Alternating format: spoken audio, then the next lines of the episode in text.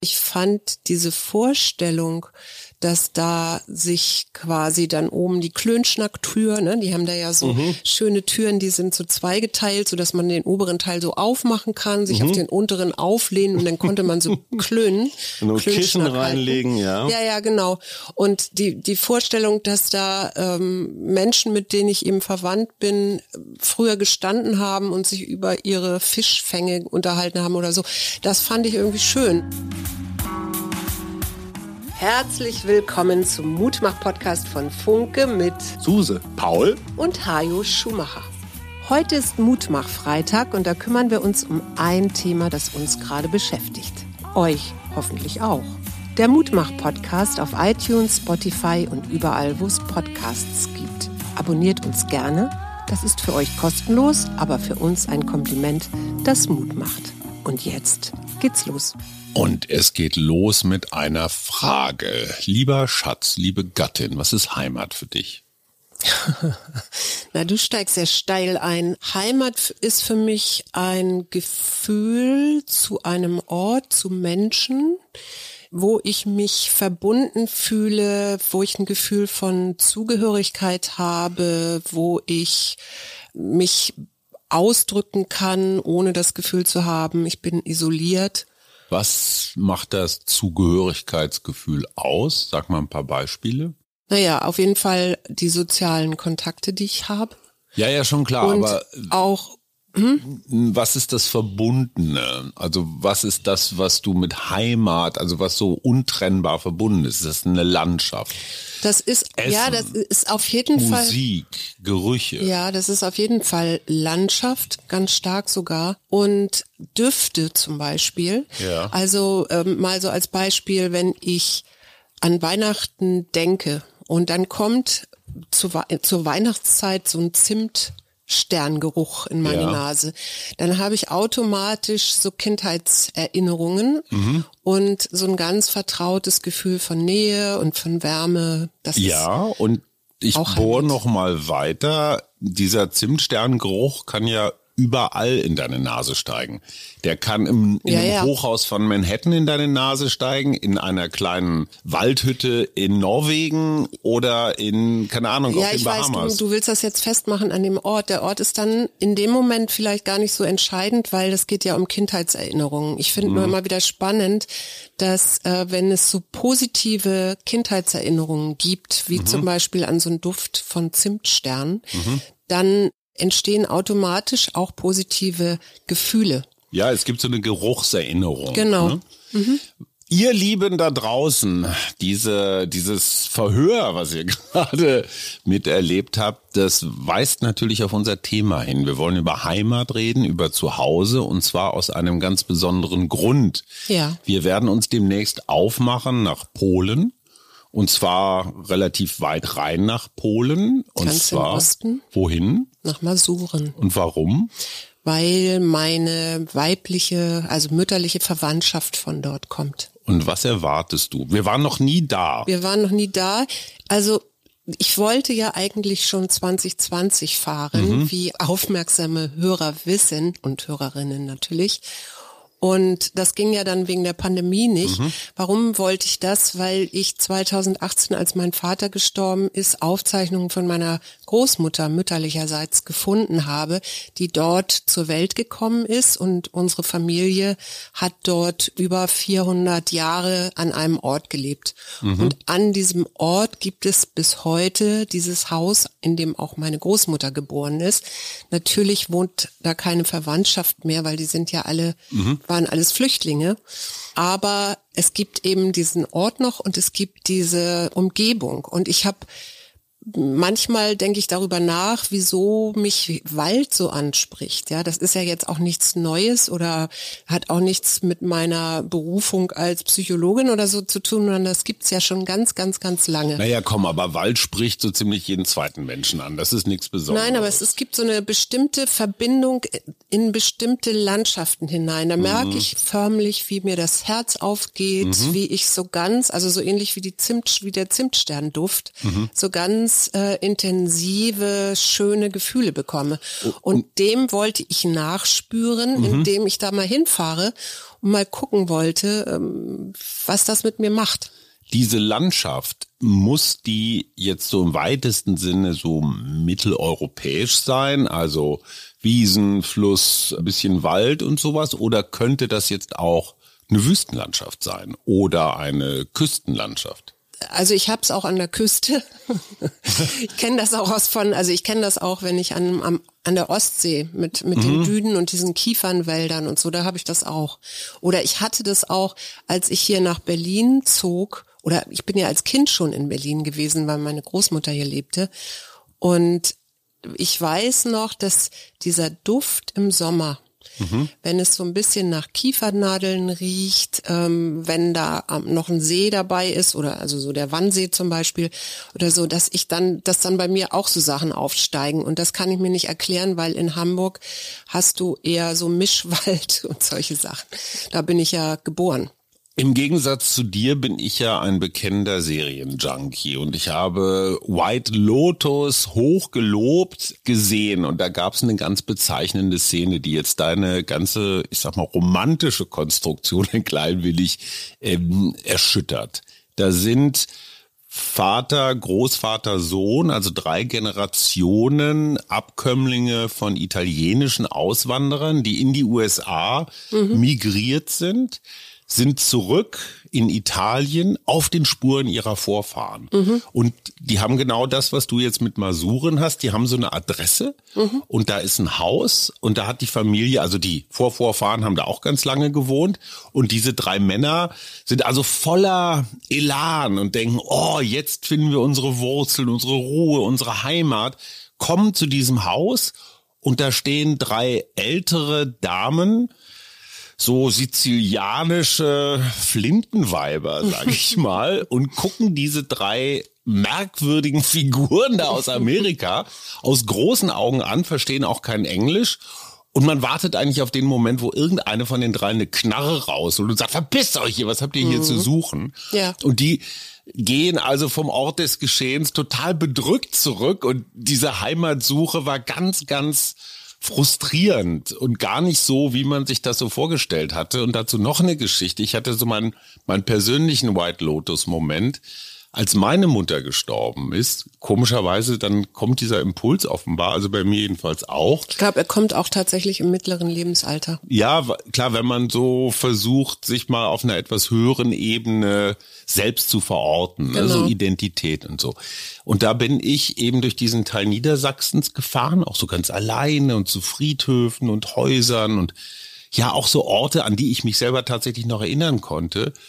Und vielleicht bin ich auch stieselig oder meine Sensoren sind nicht fein genug, aber es fühlte sich extrem fast leerer an mhm. als als sonst. Also ja. es kam natürlich auch noch ein Wetter dazu, ne, ein bisschen grau, ein bisschen nieselig und so, aber alles das, wovon du jetzt so sprichst, was du dir für Masuren erwartest, war einfach gar nicht da. Ich glaube, ich erwarte gar nicht so viel, was ich viel spannender finde und das hat hängt natürlich auch jetzt meinetwegen mit der ganzen Flüchtlingsbewegung hat das damit zu tun, ist eher so ein Gefühl zu bekommen, wo ist Heimat oder wo war Heimat? In mhm. dem Fall jetzt vor, bei meinen Vorfahren. Und dann gibst du diese Heimat auf und die Masuren, die hier oder Ostpreußen, die hier ins Reich zurückkamen, wie es so schön hieß, das waren ja immerhin 14 Millionen mhm. Menschen, die nach Deutschland kamen. Ja. Und die hier überhaupt nicht äh, willkommen geheißen wurden, ja, also um Gottes Willen, weil die Einheimischen haben gesagt, was wollt ihr hier? Ja. Und gleichzeitig fühlten die sich aber anscheinend ja deutsch, sonst hätten sie das, wären sie ja diesen Weg nicht gegangen, als die Russen vor der Tür standen. Naja, und dieses, dieses, was ist das eigentlich? Nationalität, Identität, damit zusammenhängend. Mhm. Und vielleicht auch so ein Gefühl von, also ich, was, woran ich mich erinnere in meiner Kindheit, ist, dass ich so äh, immer das Gefühl hatte, ich stehe so ein bisschen außen vor. Also mhm. das kann ja auch an mir gelegen haben, weiß ich nicht. Ja. Aber irgendwann, also es gab manchmal so Momente, wo ich dachte, ich rede doch auch Deutsch, aber ich habe ein ganz anderes Verständnis oder so. Und da frage ich mich halt, ist das vielleicht, ähm, es gibt ja diese, das weiß man ja, diese transgenerativen äh, Prozesse, also wo ähm, alte Geschichten in der Familie weitervererbt werden. Mhm. Das ist ja auch, wir hatten ja Sabine Bode hier auch. Und da frage ich mich halt so, inwieweit habe ich, trage ich sowas eben auch in mir? Ja, finde ich spannend, zumal es ja dann ganz klaren Unterschied gibt. Ne? Wenn ich aus meiner Heimat vertrieben werde, gegen meinen Willen, mhm. hat die natürlich eine ganz andere Bedeutung, als wenn ich sie freiwillig verlasse. Ja.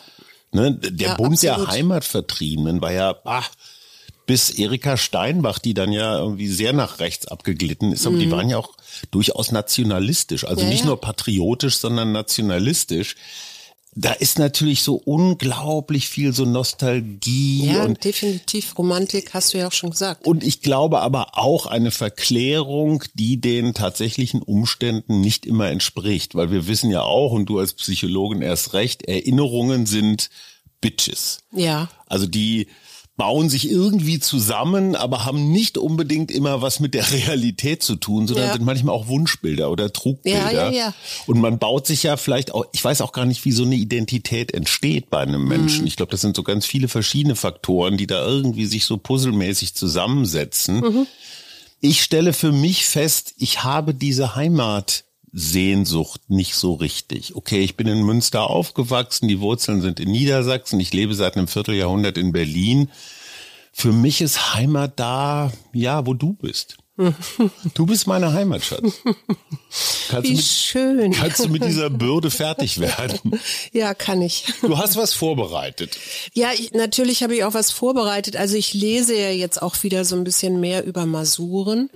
Und was ich ganz interessant finde, ist ähm, ein Buch, das hat Andreas Kossert geschrieben, nämlich die Gebrauchsanweisung für Masuren. Und da wird über, was ist denn eigentlich ein gebürtiger Masure, ja? Mhm. Und Adolf Schimanski ja.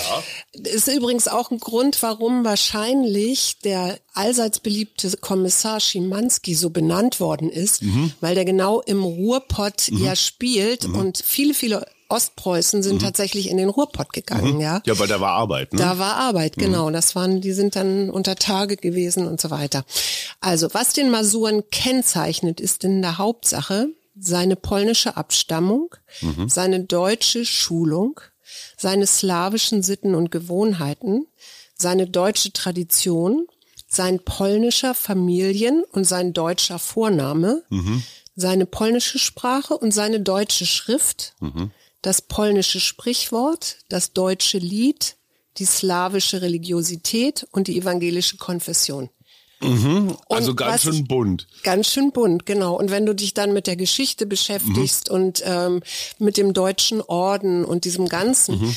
dann kommst du irgendwann in den Punkt, wo du sagst, okay, also so diese National nationale Zugehörigkeit, so das ist jetzt typisch deutsch, ne, gibt's gar nicht. Mhm. Also das, ich meine, das ist vielleicht auch nichts Neues oder so. Aber ich, also mit mir macht das irgendwie was. Und ich finde es spannend und ich gucke immer die ganze Zeit, wo fühle ich mich so verbunden, zugehörig. Und ich habe festgestellt, aber auch erst mit der mit der Beschäftigung damit, dass meine engsten Freundinnen mhm fast ausnahmslos auch so eine ostdeutsche oder osteuropäische Geschichte haben. Ja, also was weiß ich jetzt mal in Cordula oder so, da kommt die Verwandtschaft aus Litauen ursprünglich oder ihre Vorfahren. Ja, und das ist alles also irgendwas gibt es da, was mich mit bestimmten Freundinnen ganz, ganz eng verbindet und wo ich gar nicht erklären kann, warum ich mit denen, ich meine, Cordula und ich sind auch irgendwie un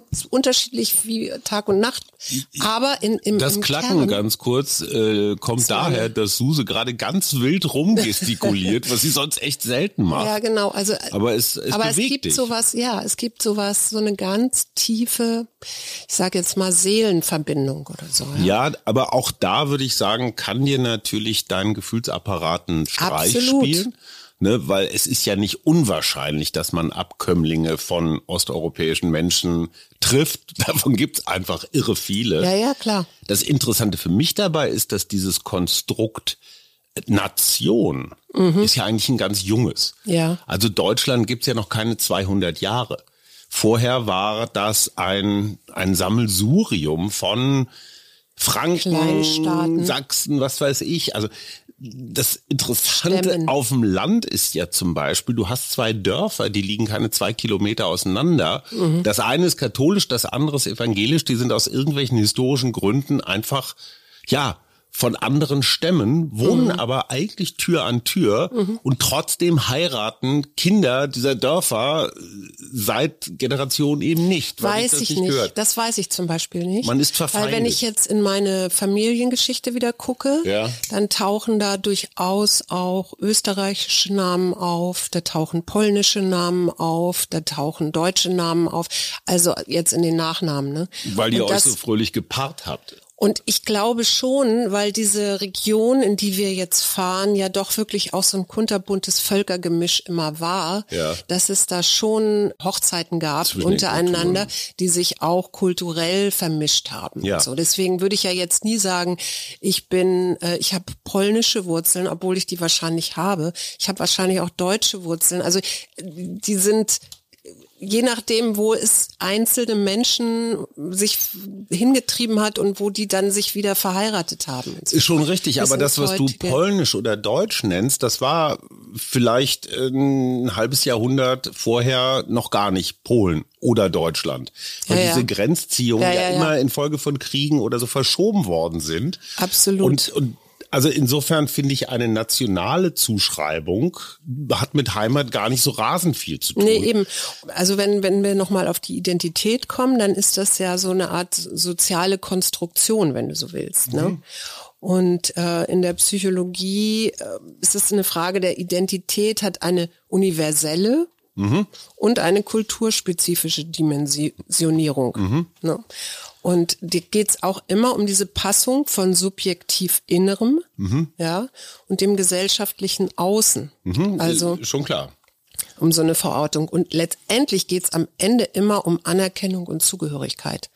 Und deswegen kann Heimat natürlich auch in einem neuen, also wie du jetzt zum Beispiel hier in Berlin, ähm, ne, das kann für dich Heimat sein, weil du eingebunden bist, weil du so über soziale Kontakte hast, weil du ähm, dich verwirklichen kannst und solche Dinge. Mhm. Ähm, und gleichzeitig kann das aber für jemanden anders, der nach Berlin zieht und der vielleicht keine Menschen kennenlernt oder der sich isoliert fühlt, auch auch ein Gefühl von keiner Heimat sein. Ich komme jetzt mal zu einem Spezialfall, weil wir das in den letzten Wochen häufiger erlebt und diskutiert haben, Stichwort Sonneberg.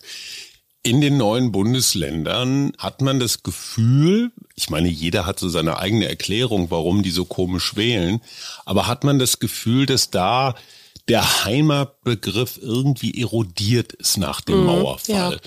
Also da war die Heimat nicht unbedingt eine Gegend, weil die wohnen ja immer noch in Thüringen oder in Sachsen, sondern die Heimat war das, was du eben gerade als kulturelle Dimension beschrieben mhm. hast. Also dieses Konstrukt DDR. Mhm. Anne Rabe, die bei uns im Podcast war, hat ja gesagt, hey, diese DDR war ein Unrechtsstaat, die war brutal, die war gemein, das war eine Diktatur. Mhm. Aber es gibt Menschen, die mit dieser Zeit etwas verbinden, was unwiederbringlich verloren ist. Also ich habe fast das Gefühl, das sind Heimatvertriebene, mhm. allerdings jetzt nicht lokal, also jetzt nicht durch, durch, durch eine örtliche Veränderung, sondern durch eine kulturelle Veränderung. Ja. Die haben ihre kulturelle Heimat verloren. Absolut. Ähm, es gibt eine Langzeitstudie, da hat man die innerdeutsche Migration sich angeschaut. Ne? Mhm. Eben also Ostdeutsche, die nach Westen gezogen sind und also andersherum. Nach also, 89. Ja, nach, nach 89. Da mhm. gab es ja so Bewegungen. Ne? Mhm, also klar. es gab einige, die sind vom Osten aus nach in mhm. den Westen und andersrum.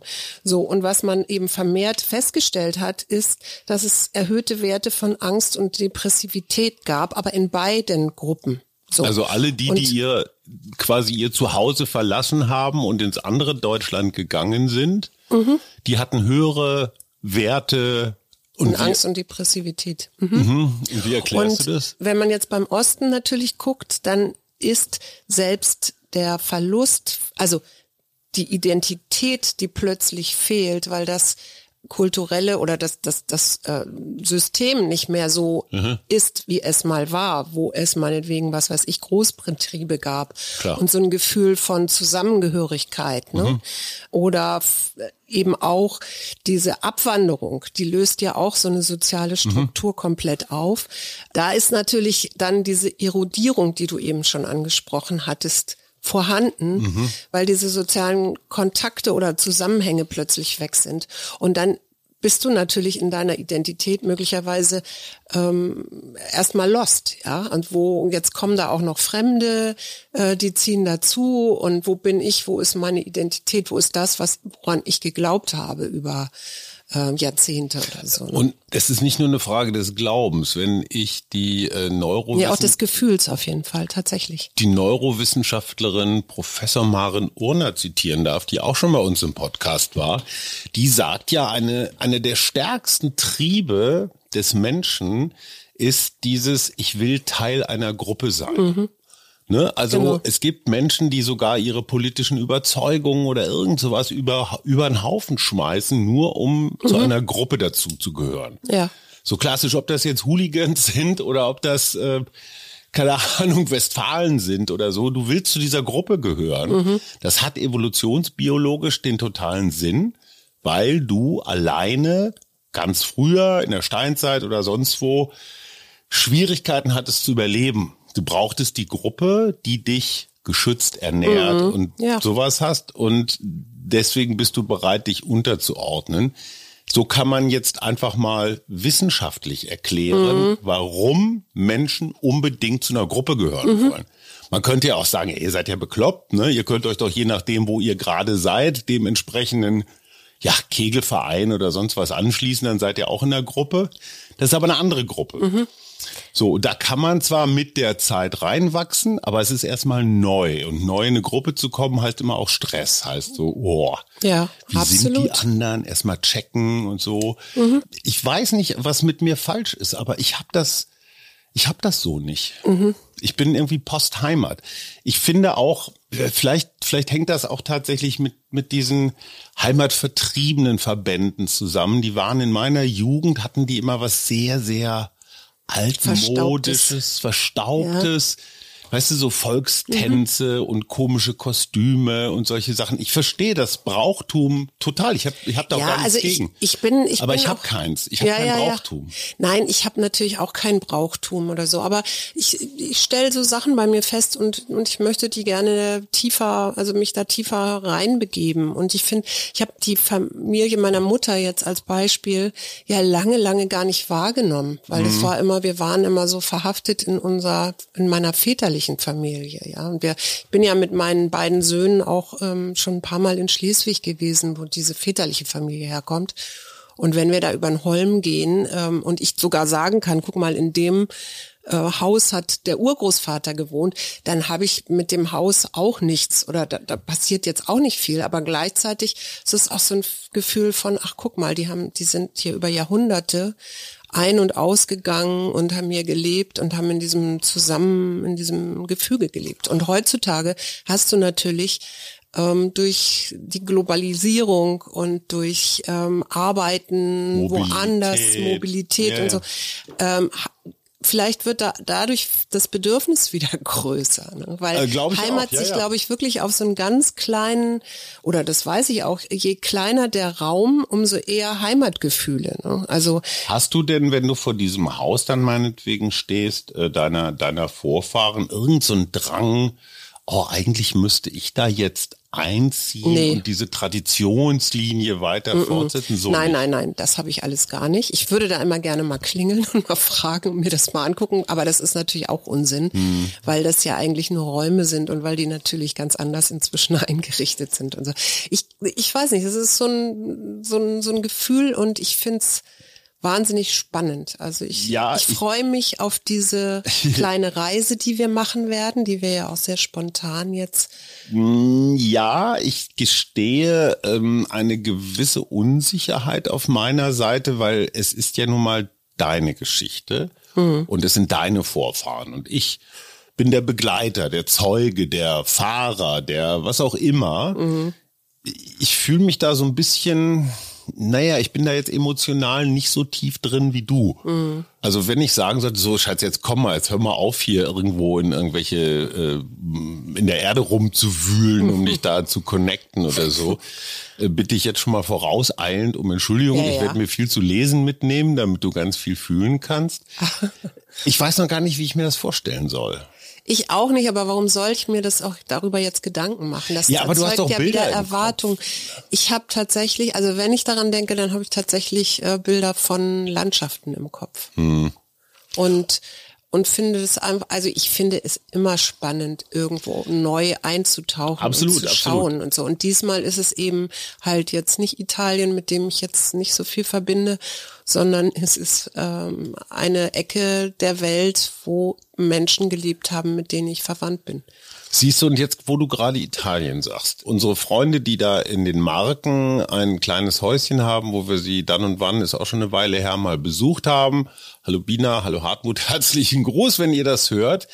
Wenn man da an einem Sommerabend auf dem Marktplatz sitzt und, und so das ganze Dorf sitzt zusammen und plaudert und die Kinder spielen und man trinkt ein Glas Wein und so post ein bisschen rum, da fühle ich mich, obwohl ich gar nicht dazugehöre, obwohl ich nicht mal die Sprache richtig verstehe, da fühle ich mich trotzdem, also das ist zwar nicht meine Heimat, aber ich spüre, das ist eine Heimat. Mm. Und ich bin da zu Gast und fühle mich auch durchaus willkommen, also zumindest nicht brutal abgelehnt. Mm. Also so eine Art Leihheimat. Mm. Das funktioniert bei mir total gut. -hmm.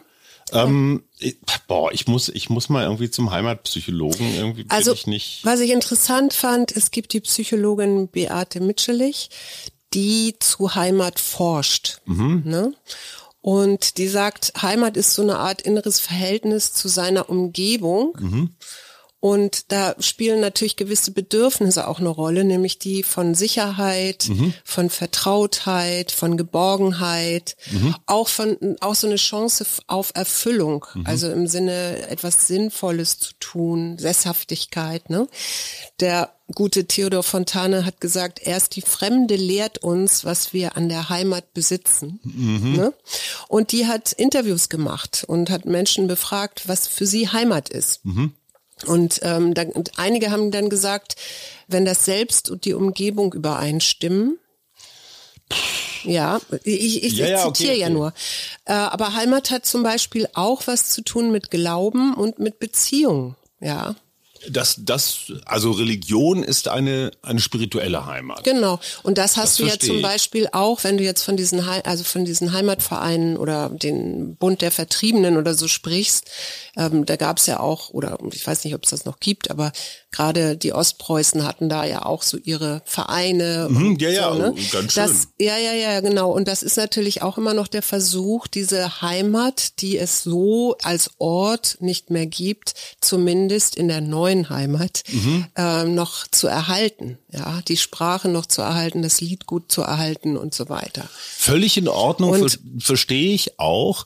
Ich kriege in dem Moment ein Problem, wo diese Gruppen äh, aus ihrem Zusammenhalt oder auch aus ihrer Tradition, ihrer Vergangenheit, ihrer Kultur eine Überlegenheit mhm. ableiten. Vielleicht auch mhm. aus religiösen Gründen, ja, ja, weil dir dein Religionsführer erzählt, dein Glaube ist besser als der andere Glaube. Ja, ja, was ja alles Unsinn ist. Aber da ich, worauf ich nochmal hinaus wollte, ist, diese Psychologin Frau Mitschellig, die sagt eben auch, eigentlich spricht sie von Beheimatung. Und das mhm. ist eben ein lebenslanger Prozess, mhm. bei dem sich Menschen Räume aneignen mhm. und ihn mit Gefühlen, Aktivitäten und Erinnerungen besetzen.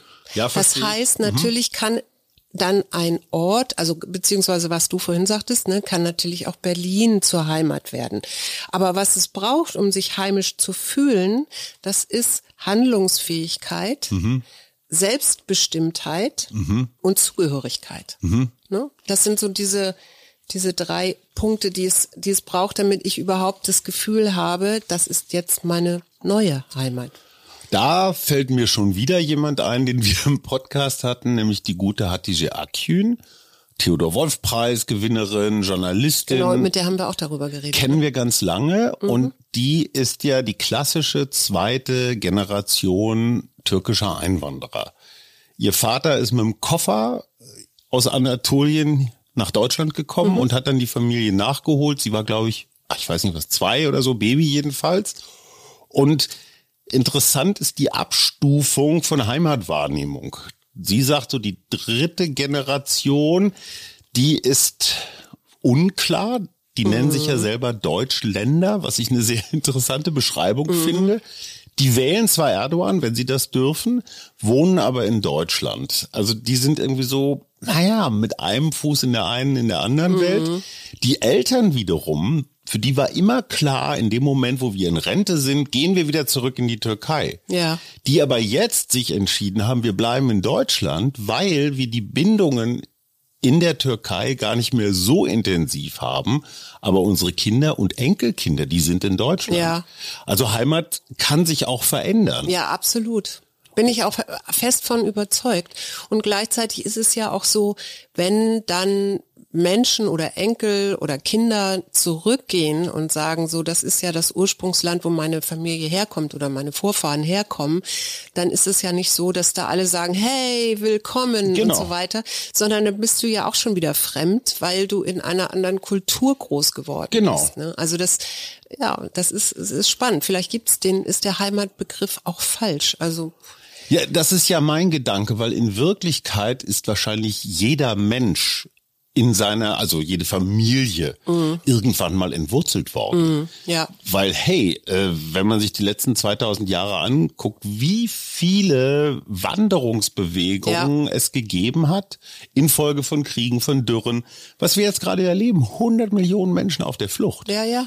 Ja, plus, plus, plus. Ja, ja, klar. Also eine Heimat zu haben, da wo meine ganzen Vorfahren schon waren, ist eher die Ausnahme, mhm. irgendwo anders hergekommen zu sein, ob jetzt vor zehn Jahren oder mhm. vor, vor 100 Jahren, eher wahrscheinlich. Ja, und das finde ich aber auch einen wichtigen Gedanken, den du da gerade hast, weil äh, das auch vielleicht auf den Umgang mit Flüchtlingen nochmal, finde ich, äh, neu bewertet oder neu guckt, weißt du? Also warum glaubst du? Ja, das? weil genau, weil aus solchen Gründen eben ob das nun meine Vorfahren waren, die Flüchtlinge waren, teilweise Wirtschaftsflüchtlinge, ja, weil es in ihrer Heimat nichts zu tun gab, weil sie da nicht überleben konnten, mhm. teilweise als Kriegsflüchtlinge mhm. oder oder oder oder zwangsumgesiedelt oder zwangsumgesiedelt, ob das China, ja. Russland, ja. ja, völlig normal. Ja, letztendlich ja in Masuren auch, weil ich meine, die Polen, die dort heute leben,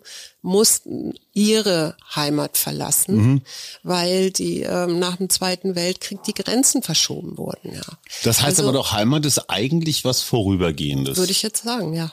Also ich kann das auch neu definieren. Ich würde auch nicht sagen, dass das äh, Masuren jetzt meine Heimat ist oder so. Das ist nicht der Punkt. Es ist eher so ein, so ein, so ein Interesse zu gucken, wie haben meine Vorfahren eigentlich gelebt. So. Und vielleicht mir etwas, ja, von mir zurückzuholen oder, oder mich vielleicht besser zu verstehen. Aber das ist deine innere Heimat dann. Das, also ja, deine, ja, ja puh. Was, was, vielleicht möchtest du das auch. Ja, bestimmt, sonst würden wir es ja nicht machen. Nein, aber im Sinne von, ähm, wie soll ich das sagen? Also vielleicht möchtest du bestimmte Eigenschaften haben, vielleicht möchtest du masurisch sein, vielleicht ist irgendwas in dir, was so ein bisschen melancholisch, bisschen Ich glaube, das habe ich ja. Aber das könnte ich jetzt auch anders erklären. Ähm, also äh, ja, ich finde ich finde es irgendwie völlig normal, dass man sich irgendwann an so einem Punkt befindet, wo man sagt, ähm, wer, wer bin ich eigentlich, wo komme ich her, wie kann ich ja bestimmte Dinge mir vielleicht besser erklären oder Spezialfrage an die Psychologin. Kannst du dir vorstellen, dass es eine, ja, eine Krankheit gibt oder ein Krankheitsbild, was sowas wie entweder Heimatverlust, also dass ich darunter ganz doll leide, dass das sich bis zu einer psychischen Beschwerde auswirkt, oder andersrum sowas wie Heimatwahn. Also, dass ich permanent auf der Suche nach Wurzeln, nach Identität und so weiter bin, weil ich das unbedingt von außen brauche und das irgendwie für mich selber nicht. Also äh, Heimatwahn kann ich mir noch nicht. Heim, wir haben eine neue, wir haben eine neue psychische Krankheit erfunden. Nein, aber es gibt ja Heimweh. Ja? ja, aber das ist ja okay. Ja, das ist jetzt vielleicht klein, aber letztendlich, was ja das Interessante ist, ist, wenn du das erlebst, also wenn du so ein Heimweh hast, als mhm. Kind jetzt, ich hatte das, als Jugendliche hatte ich das, weiß ich gar nicht. Aber dann werden auf jeden Fall Hirnareale mhm. aktiviert, mhm. die sensorisch Schmerz anzeigen. Also mhm. das ist auch wirklich, das ist auch wirklich ein Schmerz, ja, wenn du mhm. so. Und ja, also schwer zu sagen. Ich, ich würde immer, also wenn überhaupt, gibt's ja sowas wie Psychosen. Mhm. Also ne, da, vielleicht könnte man das mit Psych, ja, ab, ab, weiß ich, ich weiß es nicht. Nee, ich, also ein Krankheitsbild, glaube ich, gibt's da nicht. Ich bin gespannt, was wir in diesen Masurentagen erleben. Ich versuche oder wir versuchen, ich weiß nicht, ob du mich nicht beflunkerst, da möglichst ergebnisoffen reinzugehen. Wir haben original nichts, aber auch gar nichts vorher geplant. Also wir wissen nicht, wo wir jetzt als ne morgen oder wenn wir na, wenn wir losfahren, wo wir dann abends übernachten und so weiter. Genau. Das ist absolut planlos. Wir legen Natürlich haben wir ein Buch, in dem bestimmte Orte angezeigt werden, so dass man sagen kann, okay, lass uns mal Danzig angucken oder lass uns mal äh, in Lüg also Elk heißt das heute, bleiben und äh, lass uns mal das kleine Dorf meiner Großmutter angucken und so. Also das haben wir ja schon. Und ich bin sehr gespannt, wie die Tage sich so gestalten werden. Also hast du äh, mal so als Worst-Case-Szenario, das vielleicht zum Schluss, damit es auch richtig mutmachend aufhört, dir vorgestellt, was passiert, wenn da so nix passiert? Also das, was ich dir jetzt so aus dem Niedersächsischen erzählt habe, dass mich das mhm. einfach kalt gelassen hat, mhm. ohne dass ich das wollte. Also ich war eigentlich schon so auf ja, tiefste Erschütterungen vorbereitet und habe gemerkt, oh, irgendwie ich, ich bin nicht auf tiefste Erschütterungen vorbereitet, also das kann ich schon mal sagen. Ich weiß, dass ich in, als ich in Schleswig da vor diesem kleinen Häuschen auf dem Holm stand und nun wusste irgendwie da hat mein Urgroßvater gelebt oder ist geboren oder so, da habe ich äh, jetzt auch nicht die großen emotionalen Erschütterungen oder so gespürt, mhm. aber ich fand diese Vorstellung, dass da sich quasi dann oben die Klön Klönschnacktür, ne, die haben da ja so mhm. schöne Türen, die sind so zweigeteilt, so dass man den oberen Teil so aufmachen kann, sich mhm. auf den unteren auflehnen und dann konnte man so klönen. Und Kissen reinlegen, ja. Ja, ja, genau. Und die, die Vorstellung, dass da ähm, Menschen, mit denen ich eben verwandt bin, früher gestanden haben und sich über ihre Fischfänge unterhalten haben oder so, das fand ich irgendwie schön. Und ist ja auch alles toll, aber das hast du überall auf der Welt. Ja, darauf freue ich mich jetzt. Das ist, das hat dann noch mal mehr, also es hat noch eine größere Nähe, als wenn ich jetzt äh, weiß ich nicht, in Guatemala. Ähm weiß, gut, dass du Guatemala sagst. Das finde ich, als ich, also wir haben das Thema ja schon seit einer Weile äh, bei uns so im Gesprächskreis. Mhm. Und neulich, als ich mich selber fragte, so wo habe ich mich zu Hause gefühlt, so ein spontanes Gefühl von, ja, hier ist es okay, mhm. hatte ich zum Beispiel am Lake Atitlan mhm. in, in Guatemala, obwohl ja. nun äh, die Sprache der, der Indigenen da kann ich nicht. Die sind alle viel kleiner als ich und leben auch ganz Naja, nun waren da ja nicht nur Indigene, muss man dazu sagen, ja, sondern da waren, Touristen. da ist, da sind Touristen und da ist so eine internationale Community und da gab es sicherlich sowas wie ein Gefühl von Zugehörigkeit und das macht natürlich auch wieder Heimat aus. Ne? Ja, aber mehr als ich jetzt meinetwegen in Sachsen-Anhalt empfunden hätte. Das fand ich Ja, aber spannend. du bist da ja auch mit äh, Leuten im Austausch gewesen, die ähnliche Ideen haben, ähnlich ticken und so. Und das macht eben halt Heimat auch aus oder solche Gefühle von Heimat. Weißt du, von wem Home is where your heart is stammt? Ich kenne das nur in einem Lied, ist glaube ich. Genau, und das ist von Elvis. Mhm. Der hat das mal irgendwann, das ist ganz häufig ähm, gecovert worden, unter anderem von The Sound und ganz vielen anderen. Und äh, ich finde das eine ganz schöne Definition. Home is where the heart is. Mhm. Ja. Aber da bist du ja auch wieder in einem sinnlichen, in einem warmen, in einem anderen Austausch, als wenn du es jetzt so rational erklärst. Also wie gesagt, man kann das, glaube ich, nicht ganz erklären, weil es eben wirklich mit dem Herzen zu tun hat. Und deswegen werden wir uns auf eine Reise in das Unerklärliche begeben. Schatz, ich, es, es macht mich so stolz und auch glücklich, Was dass ich da dein Fahrer sein darf. auf der Reise in das Unergründliche. Ja, vielleicht lernst du mich dann besser kennen. Das ist doch auch gut. Ja, mal gucken. Wir halten wir euch auf dem Laufenden. Genau, ein wunderschönes Wochenende. Auf bald. Das war der Mutmach-Podcast von Funke. Jeden Montag, Mittwoch, Freitag ganz frisch. Unterstützt uns bei steady.fm, folgt uns auf Instagram oder hinterlasst gerne eine nette Bewertung. Wir hören uns.